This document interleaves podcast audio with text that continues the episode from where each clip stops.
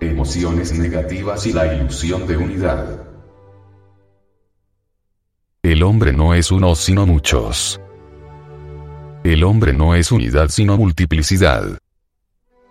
En toda persona hay muchos yoes autodañinos, pero por carencia de una plena autoobservación de sí, no vemos lo que están haciendo.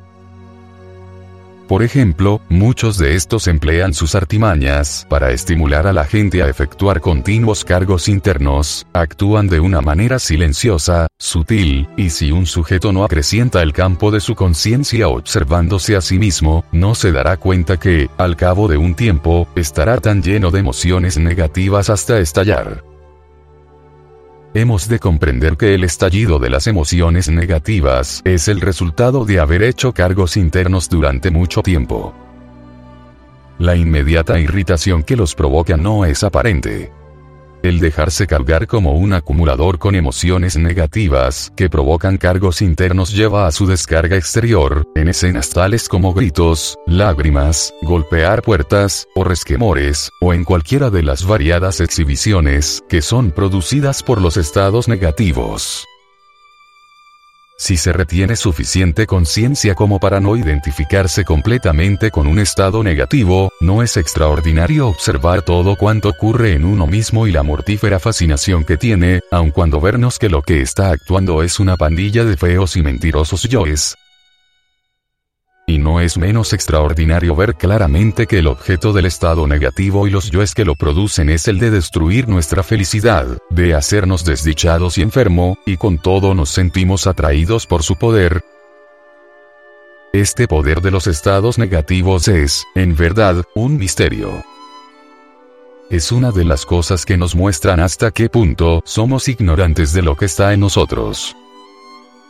La atracción ejercida por lo que se sabe nos hará miserables y desdichados y no puede ser explicada fácilmente.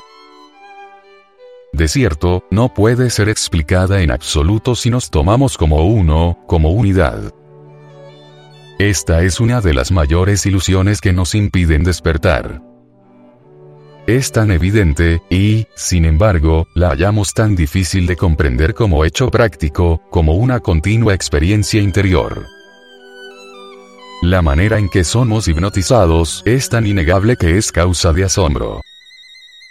Es como si dos magos preocupados en mantenernos dormidos en esta tierra, para servir a la naturaleza, no se molestasen en ocultar el mecanismo de sus ardides, habiendo comprendido hasta qué punto somos imbéciles y tontos sugestionables, y cómo nos dejamos dominar instantáneamente por el hechizo de lo que dicen, aun cuando hayamos comprendido de qué modo se armó la trampa. Es lo mismo que alguien nos diga, qué hombre maravilloso es usted. Ah, pues bien en cierto modo, etc. Y qué contentos estamos.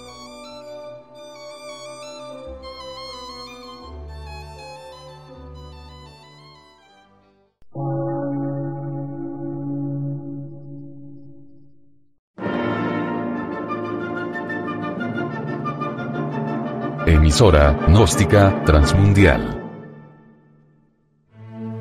por una nueva civilización y una nueva cultura, sobre la faz de la Tierra.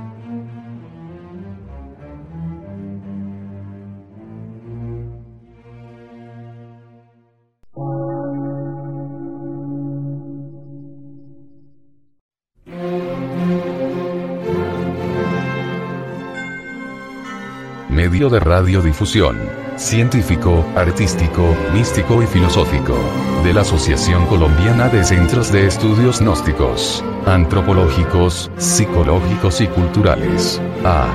C.